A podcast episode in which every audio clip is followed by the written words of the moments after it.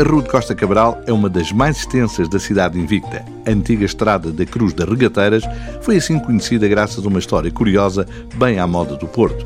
No Lar de Cruz, vizinho do Hospital Conde de Ferreira, inaugurado em 1883, estava instalado um posto municipal de cobrança de impostos.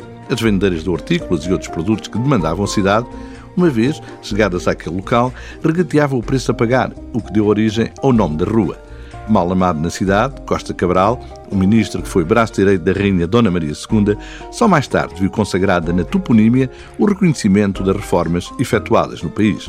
Na rua com o nome do estadista, perto do Largo da Cruz, mais precisamente no número 1998, a Regateira é um restaurante com valência de gastrobar, cujo nome perpetua a figura da mulher do povo que não se intimidava perante os cobradores de taxas à entrada da cidade. O espaço divide-se por uma área junto ao balcão, logo à entrada, e uma sala comprida, onde se conjugam modernidade, bom gosto, conforto e simplicidade. A cozinha, baseada em pratos tradicionais, é confeccionada com ingredientes de muita qualidade e um toque contemporâneo com a assinatura da chefe Elizabeth Teixeira. Para começar, uma tosta de azeite, outrora, sustento entre os montes de gente de parcos recursos, com queijo de ceia, para molhar na saborosa sopa de tomate.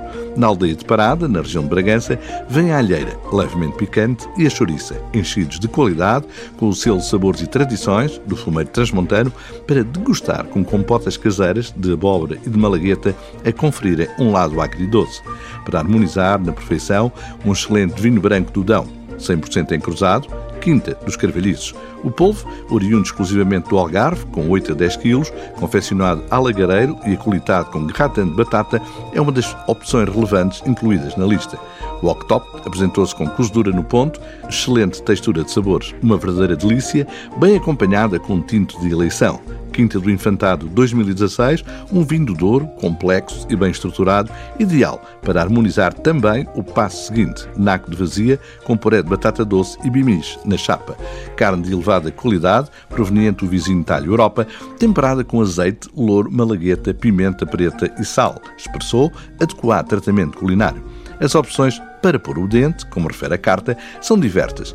Tacos de polvo, lulinhas crocantes com maionese, croquetes de bochechas de porco, Há tábuas com enchidos e queijo, saladas, tomate, presunto e borrata é uma das escolhas e, para ficar bem, propostas mais consistentes. Lombo de bacalhau, filete de robalo com risoto de beterraba, bochecha de porco, entre várias escolhas. Por encomenda, feita com 24 horas de antecedência, é possível saborear um pitel transmontano, botelo e casulas neste restaurante onde Manuel Miranda, senhor de muita experiência no setor, dirige com eficácia e simpatia as operações na sala.